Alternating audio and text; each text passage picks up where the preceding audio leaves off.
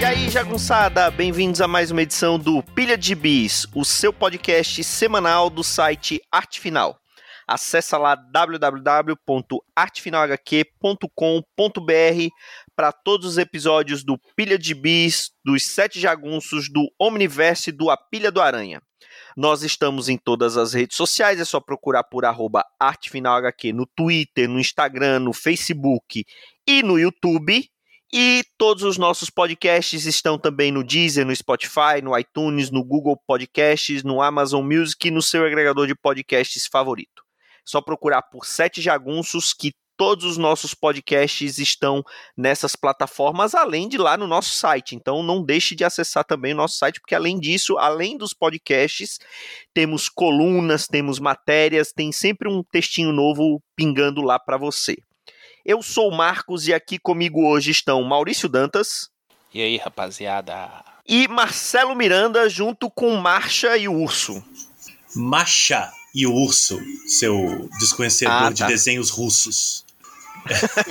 Eu não tenho, eu não tenho filhos pequenos em casa que Nem netos, curtem né? essas coisas. Nem netos. Nem netos, é verdade. É, bom, estamos aqui, eu sou Marcelo, olá pessoal. Estamos aqui acompanhados da Macha cantarolando aos nossos ouvidos, porque o meu pequeno Martim está ali se divertindo um pouco.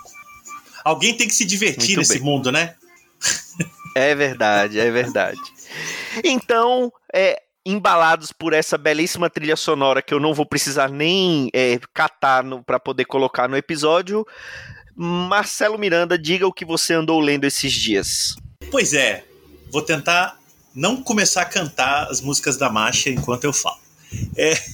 É, até porque se Eu- você começar a cantar, é capaz do YouTube cortar Ih, nosso vídeo, rapaz, vai nos é verdade. desmonetizar e não pode. É verdade, não pode. É verdade. Vão achar que a gente é agência de fake news, né? Que o governo está sendo desmonetizado aí.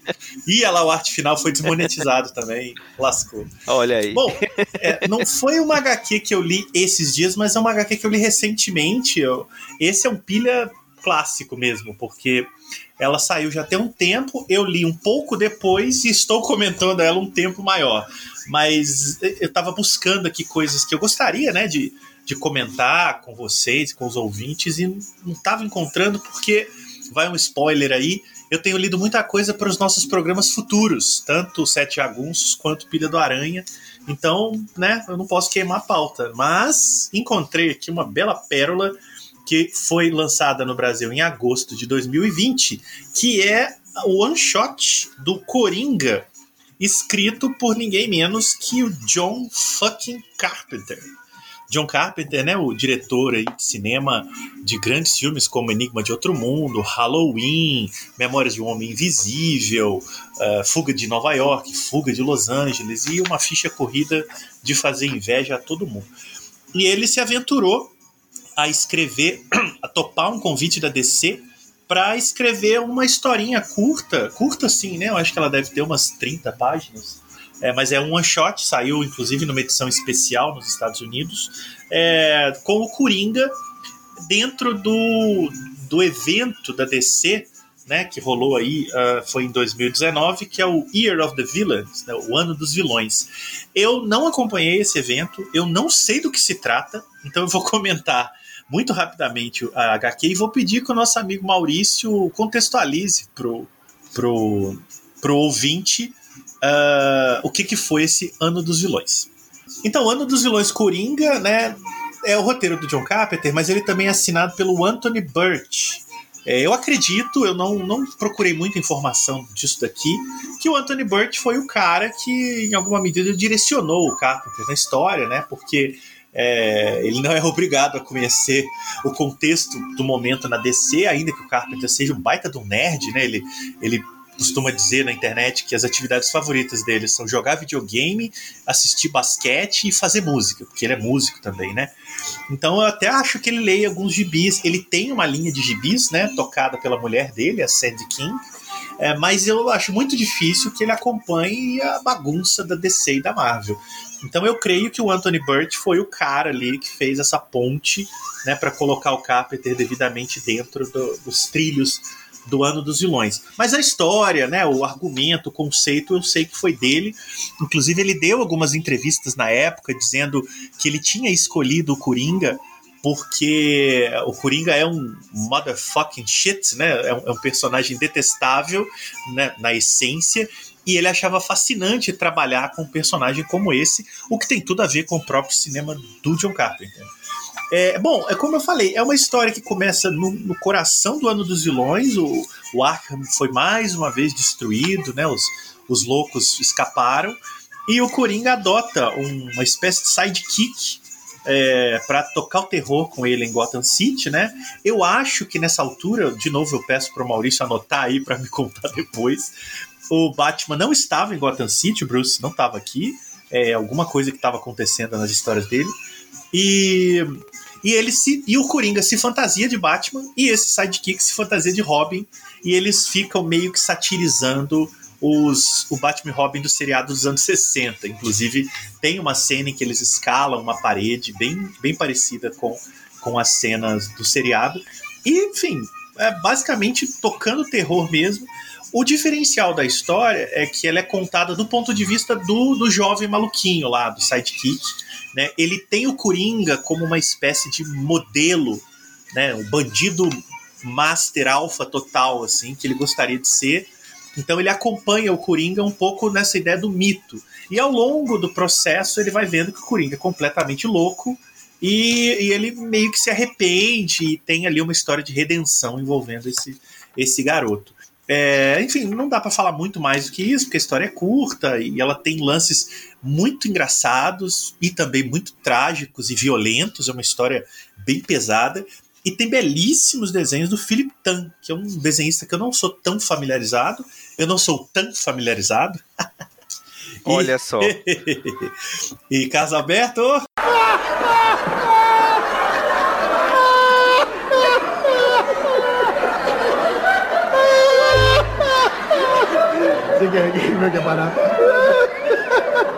E já, já entrou aí a risadinha do casal Bé. E, mas eu achei muito bom graficamente, é um, é um desenho muito colorido, e aí vai o mérito para arte final do Mark Deering. Na verdade, estou vendo aqui três, quatro nomes assim no arte final: Mark Deering, Danny Mick, Jonathan Glampion e o próprio Philip Tan. É muito colorido, tem uma coisa um pouco de quase de animação, né? Muita expressividade, é tudo muito exagerado, muito barroco, né? O, o sangue, a pintura do Coringa, é tudo bem, o, o, sorriso dele é tudo muito rasgado, é muito legal mesmo, assim, a gente vai é, é, acompanhando essa história, esse mergulho psicológico no, no amigo do Coringa através desses desenhos. Então, foi uma surpresa, né? Eu, eu, não por ser o John Carpenter, né? Dele eu não espero menos, mas de, de ler essa história, né? De encontrar um, um personagem da DC tratado pelo Carpenter. É bom lembrar que essa história saiu um pouco na época do filme do Coringa, então eu também não acho que essas coisas são desalojadas, né, deslocadas. Eu acho que colocar um grande cineasta para escrever uma história do Coringa no momento em que o Coringa estava em alta, ainda estava em alta por causa do filme com Joaquim Fênix, também não é à toa é só o nome do Coringa no filme, né? Porque a gente sabe que aquele Coringa do filme não é o Coringa, né? É um, é. é um outro personagem com o nome do Coringa. Mas polêmicas, isso rende um programa à parte. Mas assim, é o Coringa, assim, né? Tem Bruce Wayne, tem tudo lá. É, tá, partimos desse princípio, assim. Mas é um é uma, pândego. É, mas é uma marca, né? É uma marca. O Joker tava, né? Bom, sim, sim, cinema. É o, é o personagem reconfigurado, né? Gente, é, nesse sentido, a gente pode afirmar isso sem problema.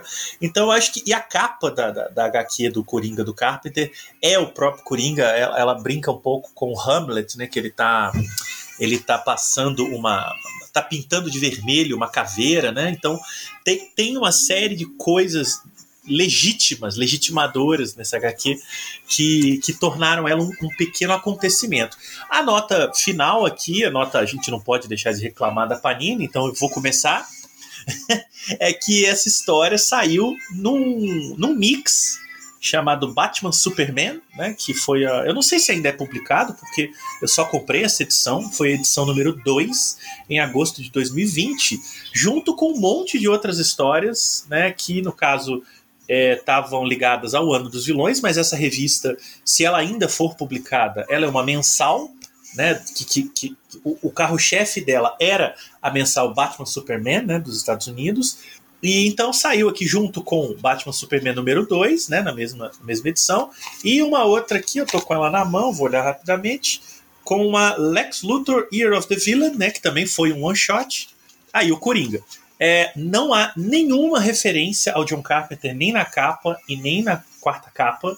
É, mesmo dizendo na quarta capa, confira nessa edição Coringa, não tem o nome do John Carpenter. E a capa original dessa edição do Coringa, que é maravilhosa, essa que eu falei da caveira, ela está reproduzida internamente, assim, enfiada no meio das páginas antes da história do Coringa, que aliás é a terceira da edição, ainda tem isso. Então, assim, editorialmente a Panini mandou uma bola foraça enfiando essa história do John Carpenter dentro de um mix qualquer, sem nenhuma referência a ele. Eu, eu, eu realmente não entendi e continuarei não entendendo. É, essa, essa revista Superman Batman, eu acho que ela hoje ela, ela não, não chega, ela não é mensal, na verdade, isso eu tenho certeza, ela não é mensal. Podia ser que na época que saiu essa história, ela estava com uma frequência mensal, justamente por conta porque tinha essa interligação com esse é, ano do vilão, é, tinha alguma coisa de metal. Eu lembro que tinha saído e eram aqueles encadernados que a Panini publicava que vinha, sei lá, duas histórias do título que dava nome e vinha um, mais um bocado para encher linguiça para fazer um encadernadozinho. É, a Panini meio que abandonou isso, né? Ela acabou fazendo isso com as mensais mesmo, né? Mas com essas revistas mais periféricas ela não, não faz mais isso mas realmente você ter um nome como John Carpenter e você não, não usar isso para promover a revista é um é, o, tiro no pé. E o John Carpenter com o Coringa que passava por uma alta, né? Ele estava aí valorizado no mercado. Então você tem o Coringa, né, visualmente impressionante, né? O Carpenter, né? Você pode meter na capa lá, história escrita pelo cineasta John Carpenter, sabe? Bota lá, capricha alguma coisa. Não sei se eles podem fazer isso, mas enfim, a revista saiu nos Estados Unidos e, é, como one shot. Né? Então eu acredito que a Panini não era necessariamente obrigada a lançar essa história dentro de um mix. Ela talvez não pudesse usar a capa da história neste mix já que ele chama Batman Superman. Vamos, vamos partir desse princípio, né? Ah, né, a Panini não deixa. Batman Superman tem que ser a capa relativa ao Batman Superman, que é o caso. Eu, eu acho que aqui é o Adão Negro, né, de Shazam, dando um cacete no Batman e no Superman. Ok.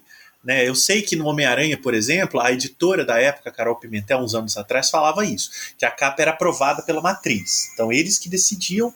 Eu acho, eu acho que né, a gente questiona, mas a matriz a gente acaba tendo que respeitar porque eles que licenciam. Agora, eu acho muito difícil que a Panini tenha sido obrigada a enfiar o, o, a história do Coringa neste mix. Aí eu acho que é uma questão de escolha editorial local. É, agora o mais surpreendente de tudo isso que você falou é você falar que os desenhos do Philip Tan estão aceitáveis. Hein, Maurício? Eu tava esperando aqui minha deixa para criticar isso, né? Philip Tan, pelo amor de Deus. Philip Tan, Tony Daniel, aquele outro lá que eu esqueci o nome agora, que fez o primeiro arco do, do Tolkien, até o, o Dave Finch, né? Minha é. nossa senhora, ali é, é complicado. Não, mas, mas eu... desses todos aí que você falou, o Philip Tan ainda é pior. Não era, é não foi, não era ele que não era ele que tinha um traço meio mangá, fazia, gostava de fazer. Eu sempre confundo ele com o Billy Tan. Não, eu sei que é tudo ali da é mesma. Tudo é, é, tudo da mesma família. Oh. Tudo, tudo, tudo, que é, tudo é da Top Cow lá do, do Mark Silvestre, eles Nossa dois estão naquela. Aquela mini que saiu aqui do, do Mephisto, que os personagens da Marvel encontram os personagens da Top Cow, lembra? É a Motoqueiro Fantasma e. Lembro, e lembro. Isso é sensacional. Gibi flip flop, você virava assim. Mas, eu lembro disso. Maurício Dantas, essa lista que você fez aí de desenhistas, eu acabei de desclassificar o Felipe Tan, já não gosto mais. Que, que volúvel. Não, eu sou, eu sou volúvel. Quando a pessoa, quando a pessoa, quando o meu interlocutor claramente entende melhor do assunto do que eu, eu não tenho nenhuma dificuldade de identificar que a falha é minha. Eu não, eu não conheço o trabalho do Philip Tan e pela lista que vocês estão falando do que ele desenhou, eu realmente não, acho que eu nunca me deparei com ele porque eu não tem um monte de coisa que eu não acompanho tanto assim. Me chamou a atenção aqui, provavelmente porque eu estava imbuído da história do John Carpenter, mas agora, quando você listou essa galera do mal aí, olhando aqui, é complicado. Mas, enfim, eu queria saber se você gostou do Philip Tan na história do Coringa, Maurício, que eu sei que você leu. Não, pior que não li, não. Eu confesso que eu ah, só tive conhecimento dessa história. Uhum. Eu só tive conhecimento dessa história porque você comentou quando saiu. Eu lembro de você mandar foto até e tudo mais e reclamar que a Panini não alardeou em momento nenhum que tinha uma história do John Carpenter ali, que provavelmente ninguém lá dentro nem sabe quem é o John Carpenter, né? Porque é muito provável mesmo. Isso aí é fazendo justiça, quem disse isso foi você. então tá bom. Vou te dar o mérito. E aí, é, não me chamou a atenção muito, Marcelo, essa época aí. Eu não li nem Scan nem da Panini, porque isso aí, bicho, esse ano do vilão, é uma continuação de da Liga da Justiça do, do Snyder. Nossa. Que é um pós DC Metal, é. que é um pós aquela minissérie que eu esqueci que é mais gincana lá dos heróis com as quatro forças que, que governam a, a realidade, não sei o que, não sei o que lá que é o que dá o começo da, da liga do, do Snyder, né, do Scott Snyder. Não o Zack Snyder, mas Snyder no nome a gente já sabe que é para fechar os olhos e rezar para acabar logo. É, como disse o Marquito e... aí, é tudo da mesma família, né? Pois é. Nessa época o Batman tá fora da, de Gotham porque tá na liga lá resolvendo a treta toda que aconteceu. O Luthor vira, vira o Apex Lex, né? Que é o, o Lex Supreme, não sei como foi que traduziram aqui. Ele é um o, ca o caçador, o, como é o predador alfa, né? Que ele se torna porque ele recebe lá os poderes da Perpétua, não confundir com a Perpétua da Tieta.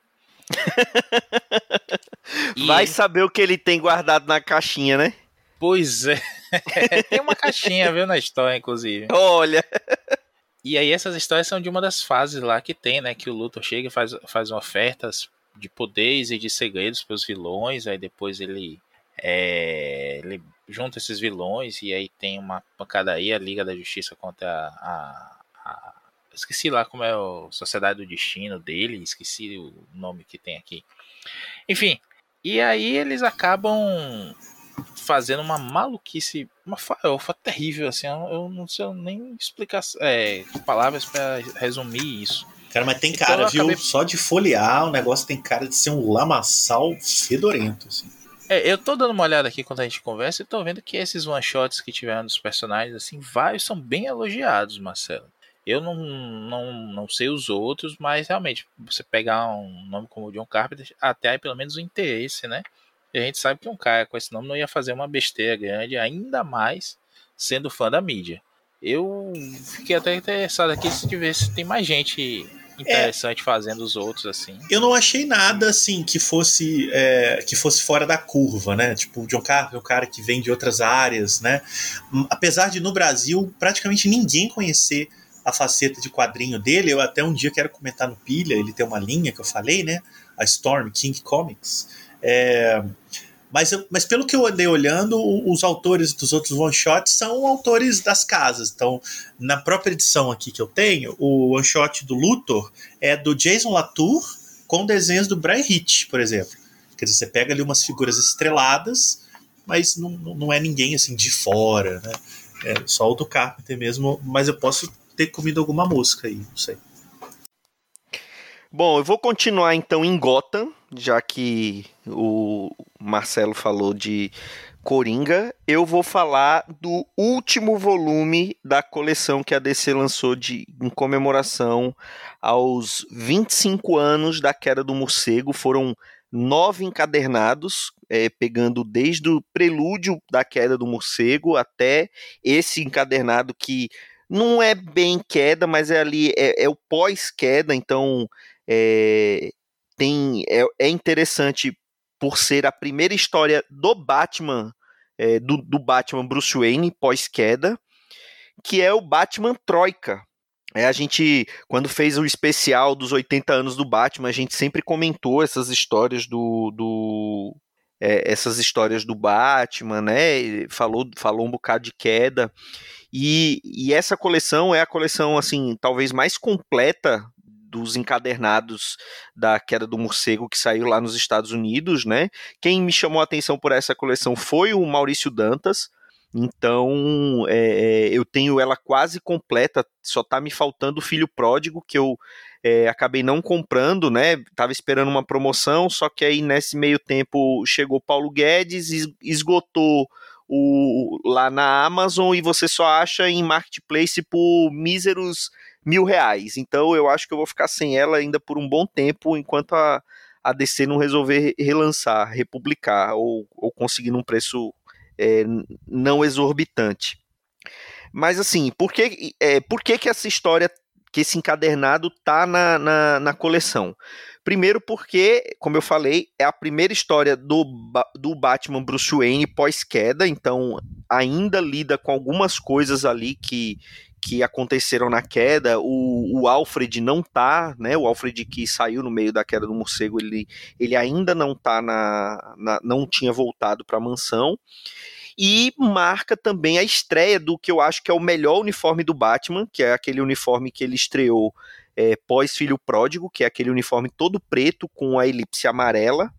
É um uniforme mais ameaçador. E também a estreia do Kelly Jones como um dos, dos desenhistas regulares. Ele até então era capista do, do Batman, né? Ele não, não desenhava arte interna.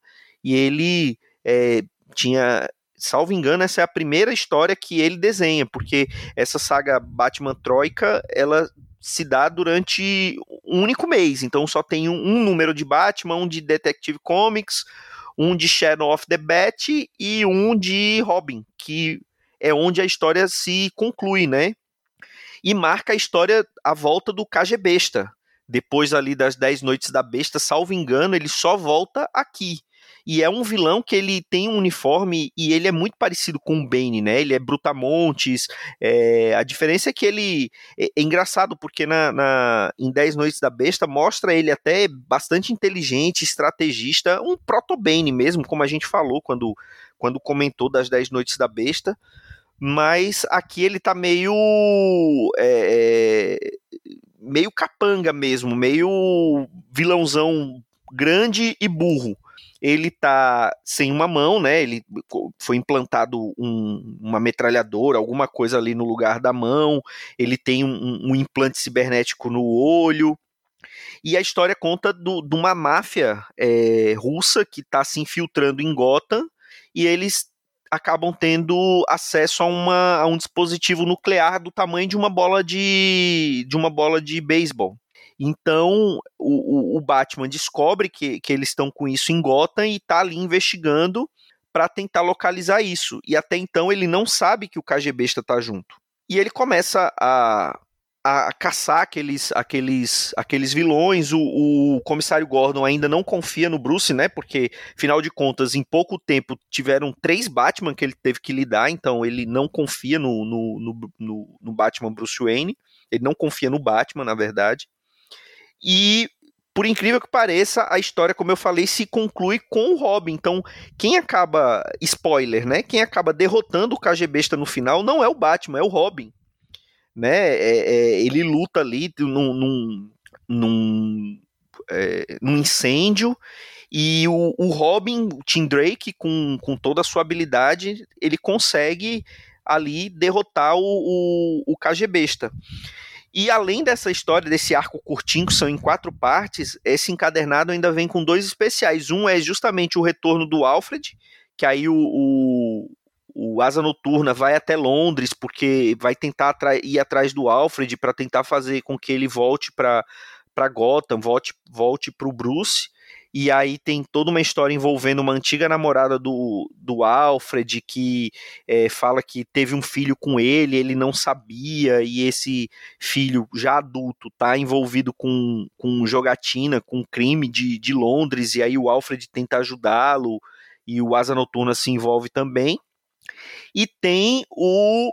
É, o outro especial que é A Vingança do Bane, parte 2, que é feito pela mesma equipe que contou a origem do Bane, que é o, o Chuck Dixon com o Graham Nolan.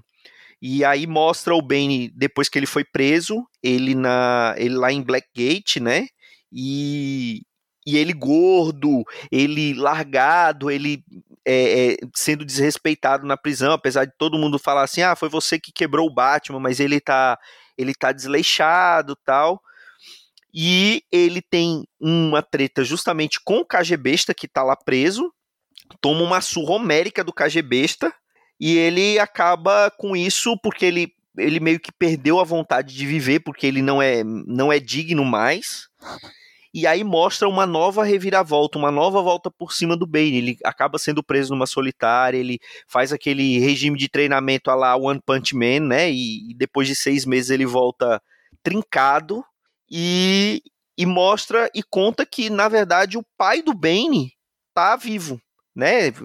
Lembrando que ele tinha sido dado como morto, o Bane estava cumprindo a pena do pai, né? A pena, a pena do, do na, quando ele nasceu na prisão, ele acabou é, cumprindo a pena de prisão perpétua do pai. E aqui eu acho que começa aquela fase que, que durante muito tempo é, teve do Bane, que o Bane meio que é, deu uma de, de não querer é, machucar inocentes, né? Quase um anti-herói que ele estava atrás era do pai dele, que isso muito tempo depois ainda teve uma história de que ele poderia ser um irmão perdido do, do, do Bruce Wayne, enfim, uma farofa que não vale a pena. Eu acho que talvez essa tenha sido uma das últimas histórias assim interessantes do Bane, né? Porque eu, sempre achei ele um, um vilão é, muito legal assim quando surgiu, porque ele conseguia é, rivalizar com o Batman na estratégia e fisicamente, né? Coisa que dificilmente tem um vilão do Batman que conseguiria rivalizar com ele ali, apesar de muita forçação que teve. Eu sei que você leu esse gibi, é, é, que você tem essa coleção e leu esse gibi, Maurício. Li. e gosto, eu acho legal, eu acho inusitada a princípio essa coisa do de, fechar com a teórica, né? Porque não, não, não teria tanto a ver assim, mas até considerando a, a importância do 10 Noites da Besta e tudo mais que a gente já comentou aqui diversas vezes, é, é um fechamento legal e tem essa historinha bacana do Bane. Eu gosto dessa fase e é legal que a gente está vendo agora a Panini publicar uma coisa, umas coisas aí que é inéditas no Brasil até agora. E você complementar vendo a queda, esse esse pózinho aí, o que a gente já comentou até algum tempo no Pilha, como você disse, do, do Filho Pródigo, né? E agora é, a gente falar de teórica aqui, dá uma sequência bem legal, mas infelizmente tá difícil mesmo de, de colecionar. Eu consegui fechar essa, essa coleção antes do, do Paulo Guedes atacar, né? E daqui a pouco tá perguntando aí, qual é o problema de uma Epic Collection tá custando 250 reais? é bem a cara dele, né? É. Mas eu, é um gibizinho bem bacana, eu acho honesto, gosto da história, acho o KGB é um personagem bem besta, na verdade. O nome tem tudo a ver com o personagem, mas as histórias que ele aparece geralmente são interessantes. Claro que é, não estou falando aí da aparição recente dele tomando um cacete do Batman no, no meio da neve, enquanto o Batman conta uma historinha que o pai dele contava para dormir, e o, e o KGB lembra da historinha russa que o pai dele também contava para dormir quando era pequeno. Desenhada por quem? Por Tony Daniel, que eu acabei de xingar. Olha aí. Tudo se fecha, né, no pilha de gibis.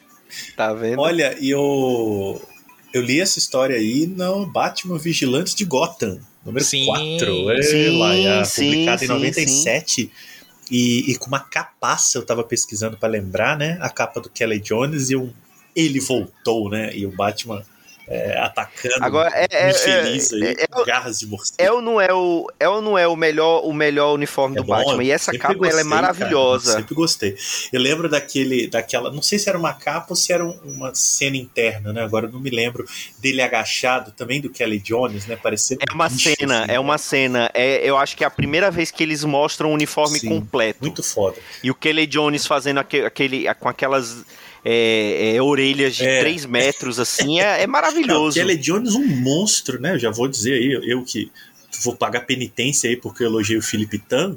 É, vou dizer logo que Kelly Jones é um, é um dos grandes gênios dessa indústria vital. Esse homem aí é, é incrível mesmo. Apesar de sua, de sua interpretação toda, toda particular de anatomia, né? Mas, Sim, mas aí o é, cara é, o cara. É, é, genial. É o cara levando ao, ao, ao paroxismo a, a possibilidade de desenhar gente, sabe? Assim, não, não é o Jim Lee, nem o Rob Liefeld fazendo coisas tapafurtes, né? Mas é ele, é, o Kelly Jones, ele pega aquele, aquele traço meio rabiscado, ele vem do underground, né? Um cara que desenhou muito fanzine, muito desenho independente, ele é da, ele é da um pouco dessa onda Robert Crumb e tal, assim. Então ver um sujeito desses desenhando um personagem no nível do Batman é não pode ser parecido com nada. Assim, ele não pode parecer com o Graham Nolan, sabe? Que é mais realista, uma coisa mais equilibrada. Então ele tem que ser meio meio doente mesmo, assim.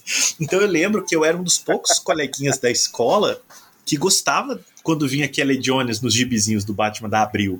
Os meninos, né, os meus colegas reclamavam, nossa, que, que cara, que não sei o quê. Eu falei, gente, olha isso aqui, cara, ninguém faz esse negócio igual. E e saiu, e, e, na época alternava, né? Então essa história da Troika começou no Batman Vigilante de Gota e continuava no Batman, né? depois concluía na outra edição do Vigilante. Eles faziam esses, esses mix né? de duas revistas mensais que acabavam né? fazendo o Batverso ser quinzenal. aí tinha Robin, Mulher Gato, né, esse novo, esse retorno do velho Batman. Eu gosto bem dessa fase.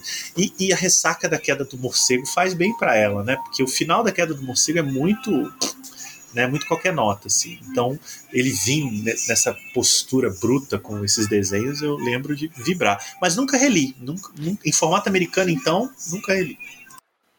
É, é a, a Panini tá, tá lançando a queda, mas é, ainda tem Filho Pródigo, salvo engano, na, não sei se na coleção da Panini ou na coleção da Egomos, numa das duas coleções, né? Ou na, ou na coleção de grandes clássicos, ou naquela coleção do exclusiva do Batman, a Egomos está lançando, mas salvo engano, nenhuma das duas é, é, sai Troika como parte da queda. Ainda, ainda publicam a, a o Filho Pródigo que foi meio que um, um, é, um anticlímax, né? Porque depois da queda do morcego, todo mundo ansioso para ver histórias do Batman novamente, do Bruce Wayne como Batman.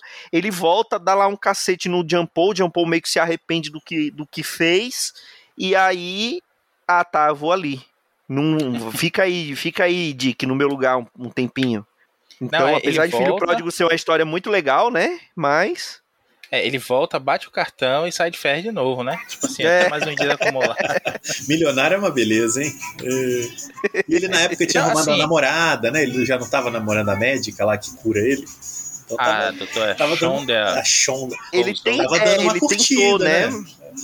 Não, mas aí ele não chegou nem a curtir, porque ela, ela que foi, é a história lá da, da, da, cura milagrosa dele, né? Que ela usou, ela tinha poderes e ela usou esses poderes, só que cada vez que ela usava, a, a mente dela regredia para um estado ah, é infantil. É Nossa senhora. E aí quando termina coisas. a queda, é, quando termina a queda, ela tá, ela, ela tá com o corpo adulto, mas ela tem a mente de uma criança. Então termina com o, o Bruce colocando ela numa meio que num asilo, num, num, num num abrigo, uma coisa assim, uma coisa muito de alto padrão tal, mas é, ela tava ali, né? Depois, ela se sacrificou para poder curar ele. Depois reclamam do pacto do Homem-Aranha, né? Mas vamos lá.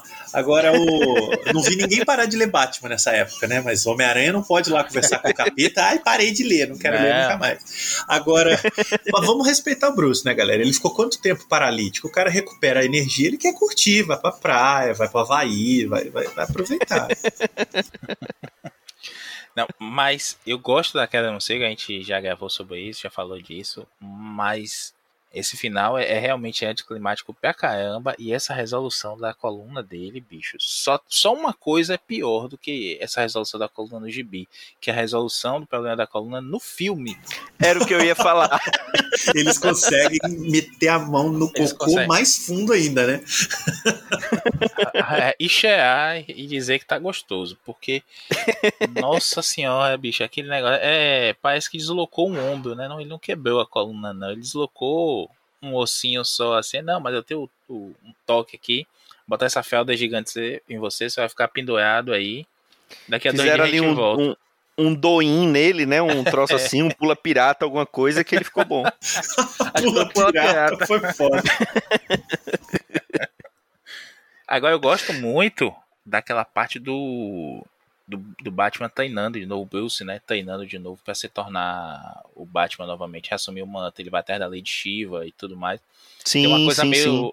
meio tokusatsu até, que ele luta no meio dos carros numa, numa edição. Adoro aquela edição, eu li aquela edição amarradaço e reli pra caramba isso. E quando eu comprei o volume aqui, eu pulei, eu li antes do, do volume anterior. Essa daí é justamente história. a história, é justamente a história que ele tá treinando para poder destronar o Paul, né? Isso. E e a Shiva diz que ele só vai conseguir tá pronto quando ele matar alguém, ele se recusa a matar e tudo mais. Tem, tem um drama bem legal. É, ele faz, um, ele faz lá todo um, um, um, processo que ele que todo mundo acha que ele matou, inclusive a Shiva acha que ele matou, mas ele não matou, ele, ele é, fez lá alguma ele, coisa ele que. Simula que... a pata do dragão, um negócio desse. É, isso. É, aquilo dali, quando ele vai, é, é, é quase um, um é, aqueles torneiozinho, né, de arte marcial que vai vai aumentando o, o, o desafio, né, a cada mestre, porque essa história é, é sensacional tem... também.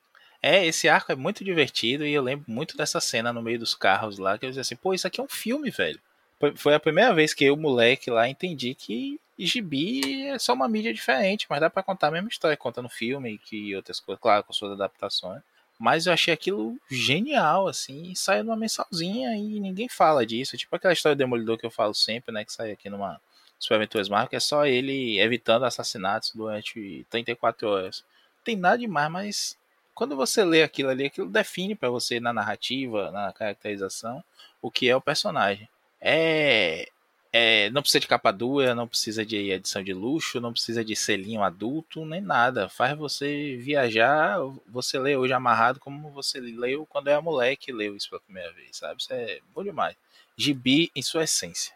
Emocionei, desculpem, amigos. Então, engula o choro e fale do gibizinho que você leu. Vou falar de outra coisa que tem a ver com a nossa infância, a nossa juventude, né? Quer dizer, eu já, eu já nem era nascido, você é velho demais pra eu ser jovem na época. Você já não que é, é nascido? Que construção louca. Parece o Vitor Zambuja trocando as palavras. Pô, é mesmo, né? Foi, foi uma crise no tempo que aconteceu aqui. Né? A gente tá falando muito de DC. É verdade, fica todo mundo meio é melhor, perdido. É melhor ir pra Marvel e falar do. A continuação do nosso sete jagunços sobre o Ultraman da Marvel, na verdade, né? A gente falou há um tempinho que foi justamente o aniversário, na época do Ultraman Day, Marquito sempre muito atenado nas datas, pautou os sete jagunços devidamente. E a Marvel lançou, depois daquela primeira minissérie do, do Ultraman, uma nova, né? As provações do Ultraman, The Trials of Ultraman. Que é a continuação direta mesmo daquela mini. Muito interessante isso da Marvel não lançar uma mensal do Ultraman, lançar a história em minisséries, né? Que vão seguindo a cronologia. Se der certo, continua, lança mais uma minissérie. Se acabou o interesse para a história ali e não tem problema. Já tem a, o encadernadinho pronto para ser lançado depois. E nessa história, é a mesma equipe criativa, é o Kyle Higgins e o Francisco Mana desenhando, o Higgins escrevendo. E a gente vai ver as, as consequências do, da, do Ultraman se tornar público né, no final da, da, da primeira minissérie. A patrulha científica acaba é, esclarecendo que existem mesmo os kaijus e que tem a ver com, com aquela coisa das energias negativas e tudo mais. Ela assume um uniforme, né, a patrulha assume um uniforme laranja muito parecido com, com o da série original do Ultraman, para deixar mesmo essa referência. E dentro da história a explicação é que eles têm que ser mais amigáveis ao público, né? Eles eram vistos muito tipo. Sabe quando a gente tem filme que o personagem principal é, é, é da polícia e aí aparece os caras do FBI, tomam o caso, são sempre é, brutos e e fechadas e meio vilõesões assim. Então a patrulha, a patrulha científica é assim na, na história agora tem que ser mais amigável. A gente vai ver também o Damoya Bosch, que é, a gente sabe que é o Ultra Seven, né? Que voltou no final da primeira minissérie, ele tá meio deslocado no tempo, que para ele não, não se passaram nem dois dias, mas ele tá fora da Terra há bastante tempo. Se não me engano, são 20 anos. E a gente vai ver também o, o, o Shinji Shinji não. Shinji de é, Shinji... eu, eu fui ver aquela porra daqueles filmes, Marco, do... Dãozinho curtiu. É.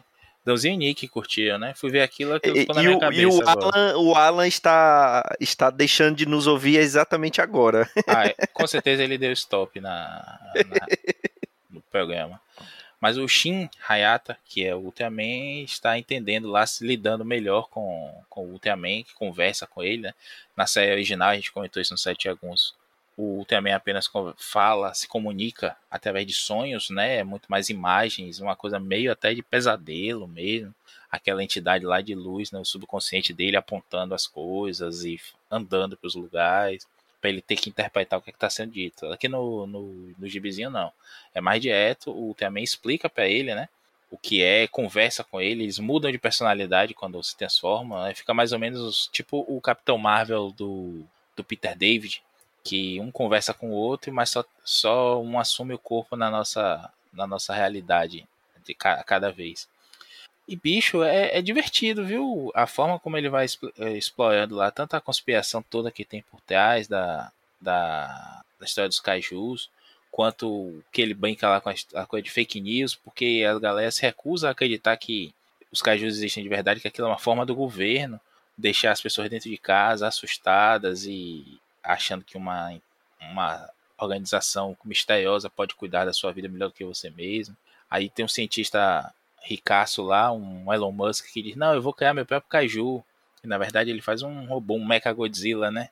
Só que ele vai ativar esse Mecha Godzilla dele no Ártico, onde tem um Kaiju dormindo que sente aquela energia toda do reator do bicho tudo mais e desperta. E aí, por incrível que pareça, essa, isso é televisionado pro mundo todo e ainda assim tem gente que vai achar que é fake news, porque aquilo é uma montagem, aquilo é um deepfake, isso e aquilo, e isso é uma parte das energias, né, de conspiração e tudo mais que acaba atraindo mais kaijus.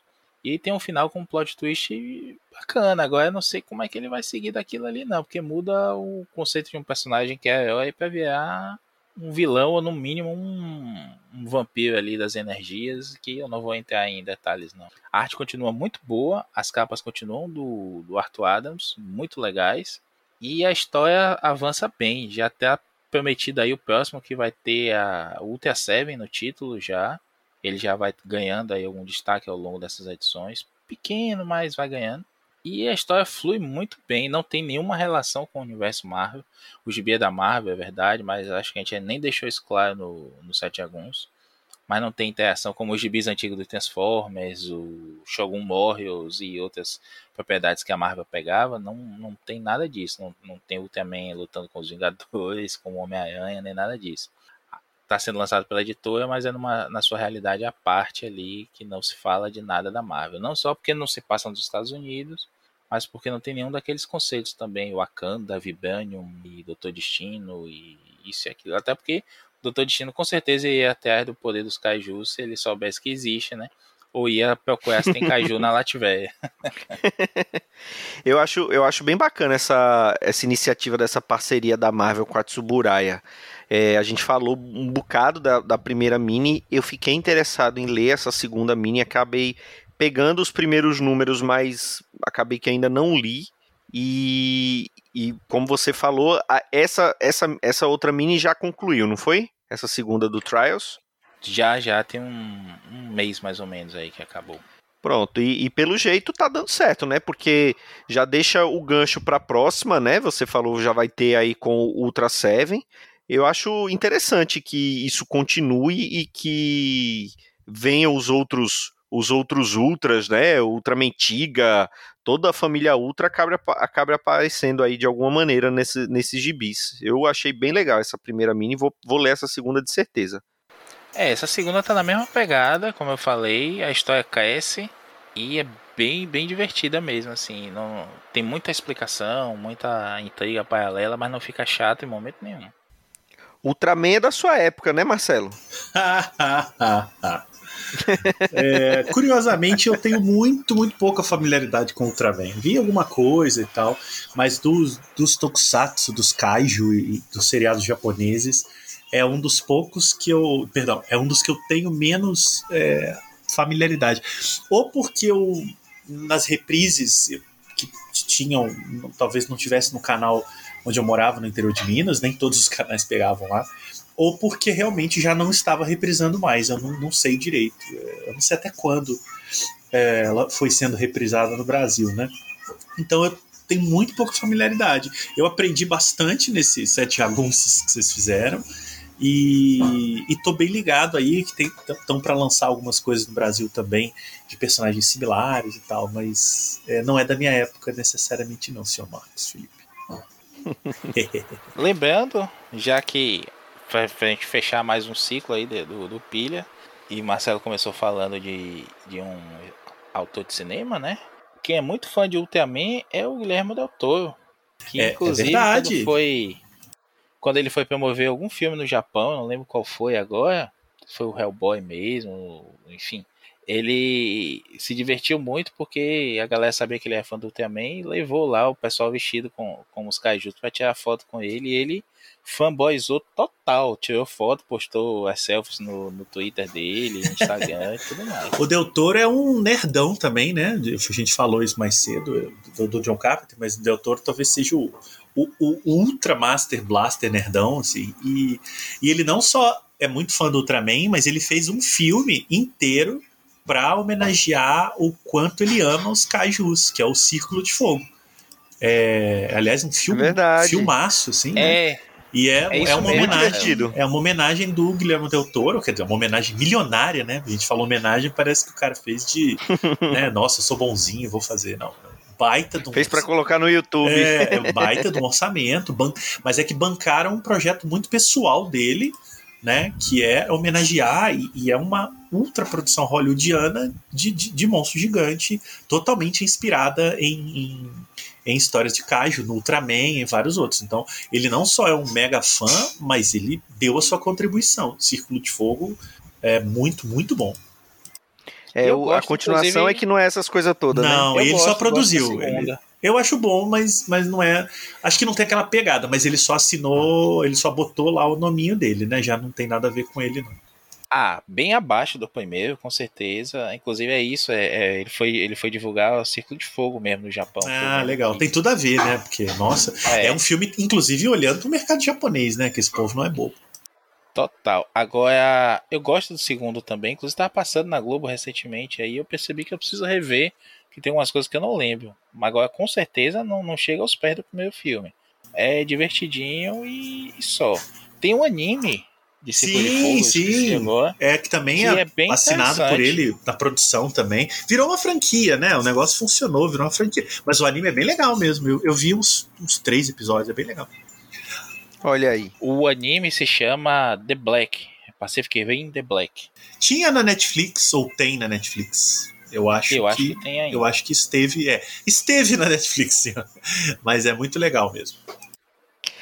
E é isso. Acho que falamos um bocado de gibizinhos aleatórios. E de cinema, com, olha só que beleza. Nossa... É, olha aí, tá vendo? Afinal de contas, temos o, o presidente da Associação Brasileira de Críticos de Cinema no nosso podcast. Então, parabéns, Maurício ele Dantas. agora como ele como agora ele é uma pessoa ainda mais importante, o Marcelo Miranda agora está exigindo que toda participação dele aqui no Pilha a gente tenha que falar alguma coisa de cinema também, que é para justificar a participação é, dele aqui. É, e eu já exigi o aumento de salário pro Dãozinho. Falei com ele que eu não vou aceitar continuar recebendo a mesma coisa, que agora o meu passe aumentou, ele tá avaliando. Ó, oh, ele falou que o máximo que ele pode pensar em fazer é parar de te chamar de cinéfilo. É, talvez vai ter que ser, né? é, essa, essa é minha minha grande surpresa de 2021, né? Depois de sobreviver à pandemia, ao grosso da pandemia, agora estou imunizado já. Com Olha as aí. duas doses. Espero que a terceira dose para idosos chegue logo aqui para mim também. Mas eu sempre fui uma pessoa reta de caráter, uma pessoa limpinha, Marcos. Eu agora estou me relacionando com cinéfilo.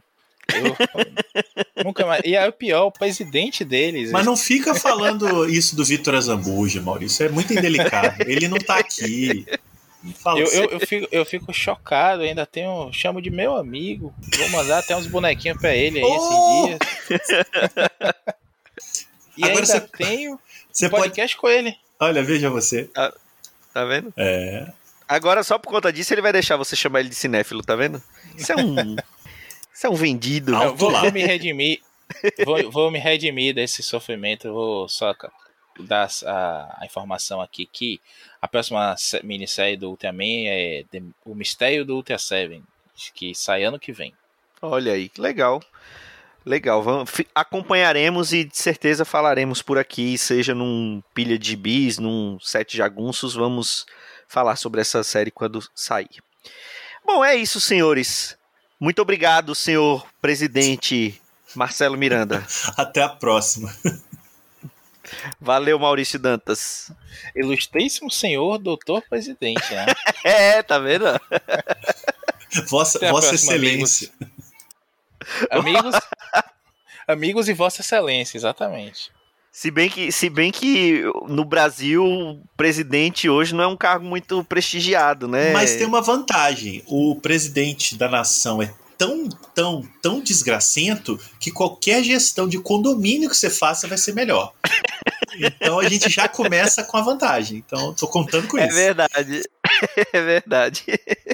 O, o, o, sarrafo tá lá embaixo, né? Tá. Qualquer coisa que fizer. se você tá... faz uma cagada, você diz e fala, ah, mas pelo menos não é o Bolsonaro, né? eu posso estar tá, eu posso tá fudendo com a, com a associação de é. crítico, mas não tô fudendo com o país, né? É. Tem, tem sempre que pensar por é. esse lado. Oh, atenção, não, é tudo brincadeira, viu? Não, não vazem, por favor, pessoas que estão ouvindo esse programa, estou brincando. Vai ser uma bela, uma bela experiência. Eu estou brincando com os meus amigos.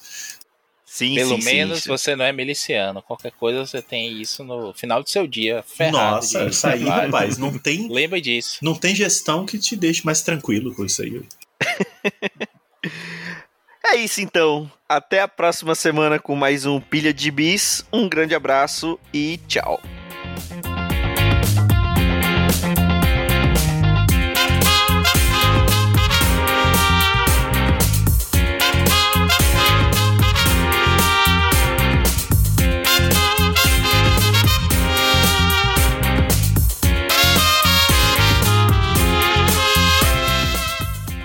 Foi o Pilha de Gibis, mais um podcast com selo dos cabras de qualidade do Arte Final. Gostou do que ouviu aqui? Compartilhe e acesse o site, tem muito mais conteúdo de qualidade esperando por você. Vai comprar seus gibis na Amazon?